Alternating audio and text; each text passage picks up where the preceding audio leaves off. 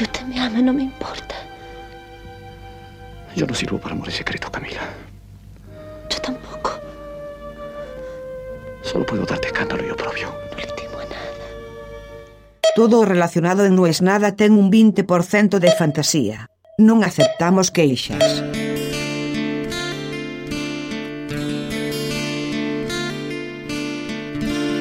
Sucede como tragedia y se repite como farsa. Lo escuchamos mil veces eso. Pero, ¿qué quiere decir? Uno podría pensar que cuando algo malo te pasa por segunda vez, ya relativizás que eso que te parecía tan malo sea tan malo y quizás te podés reír de eso. Puede ser una opción. No es novedad que a mí me gusta mucho autoanalizarme, que me gusta mucho rumiar en mi cabeza, que no es una gran idea. De hecho, todo lo que he leído de meditación y tal, justamente lo que quiere es terminar con esa rumiación. Y el modo de terminar con esa rumiación es ceñirse pura y exclusivamente a aquellas cosas que tus sentidos perciben aquí y ahora. Es el único modo de desengancharse de esa cosa que hacemos los obsesivos, de hacer una cadena de what if, y si, y si, y si. Y claro, cuando llegas a 5 y si anidados, encadenados, no hay nada de verdad en esa oración. Sin embargo, los que tenemos ese tipo de tendencias, sufrimos por algo que no pasó como si ya hubiera pasado. Dicho esto, me interesa siempre buscar patrones, porque como pienso, un poco como mago y otro poco como fan de los hackers, tengo la ilusión de poder hackear mi propio cerebro. No lo estoy logrando, pero tengo esa ilusión. De decir, bueno, si todo esto en realidad no pasa, sino que soy yo el que pienso que eso pasa, al reconocer que soy yo el que pienso que eso pasa, podría no pensarlo. Pero no. Al buscar esos patrones encontré algo. Y es jodido. Sí, es jodido. Porque esta bosta New Age, que todo el mundo habla de la zona de confort, a mí no me gusta hablar de la zona de confort, pero sí pienso que hay un sector de la cancha en el que nos movemos mejor que en otro. Y eso muchas veces se manifiesta en patrones. ¿Qué es lo que vi? Estoy con esta perorata infinita. Es que mis relaciones de todo tipo siempre me manejo como no correspondido. Aún en los casos en que soy correspondido. Y eso me trae grandes perjuicios.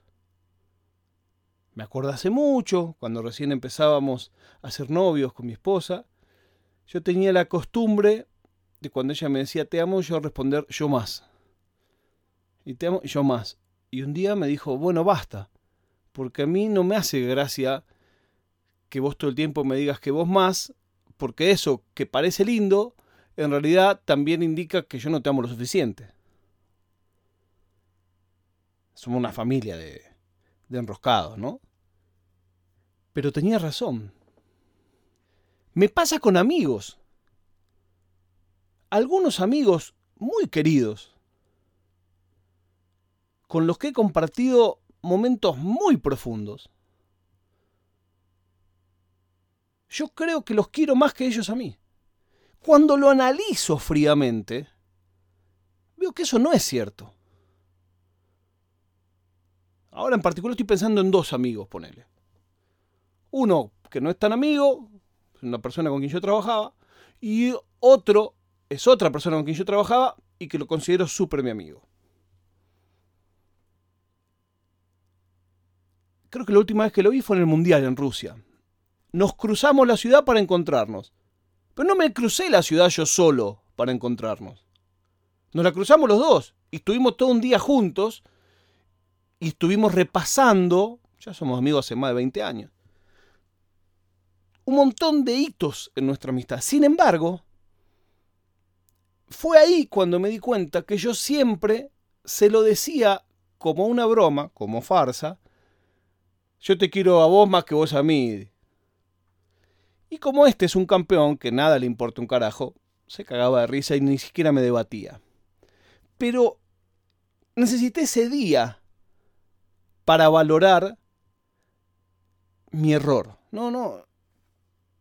Yo lo quiero y él me quiere. No es una competencia. Pero me pasa con casi todo. Me pasa en los trabajos. Aún en momentos en el que el trabajo me ha ido bien, siempre tengo esa cosa de, pero no soy lo suficientemente reconocido. Pero ellos en realidad no, no ponen en mí el mismo esfuerzo que pongo yo en este trabajo. Puede que sea una cosa de ego, porque es más, visto a primera vista, parece eso, parece egocentrismo, pero no, es inseguridad. Y el problema de esa inseguridad es que si vos crees que sos no correspondido en todo, en el fondo, puede que lo que pienses es que vos no sos digno de ser querido, no sos digno de ser respetado, no sos digno de ser valorado. Claro, si nos ponemos freudianos y miro para atrás, mis dos relaciones, o debería decir no relaciones, más importantes de mi juventud, fueron una seguidilla de amores no correspondidos de muchos años cada una. Recién ahora de viejo, pienso, ¿y no habré hecho yo un montón de cosas para que esos amores fueran no correspondidos? Porque en ambos casos se trataba de personas chicas que eran muy amigas mías y que yo pienso también con un criterio estadístico, digo, bueno, quizá en algún momento, sobre todo si tomamos un corte, que fueron años, muchos años de, de compartir mucho tiempo, en algún momento quizás le gusté. Casi por estadística. Pero algo yo hice para jugar en esa parte de la cancha en la que me siento más cómodo. Y es el que quiere más de lo que lo quieren. Es una maldición. Pienso en mi gran amor. Y recuerdo que yo mismo me canchereaba y cuando empezamos a salir dije, ah, ella ya nos ve novios antes que yo. Ella está más adentro que yo en la relación. Bueno, eso, esa ventaja de la liebre y la tortuga me la comí en meses. Y de ahí en adelante busco siempre ese lugar que no es la mejor idea para llevar adelante una familia. Ni hablar de la paternidad. La paternidad es solo eso, es solo amor no correspondido. O por lo menos si lo pones en dos platos de la balanza. Creo que el error es ese.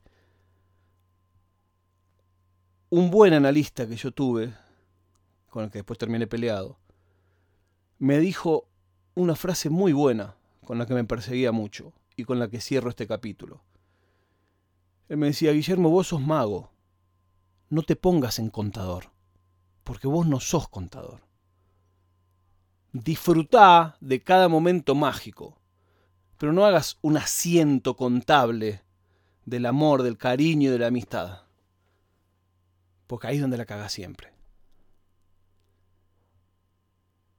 La prueba de vida del día de hoy es que River perdió con Atlético Mineiro. Solo me queda decir que no es nada.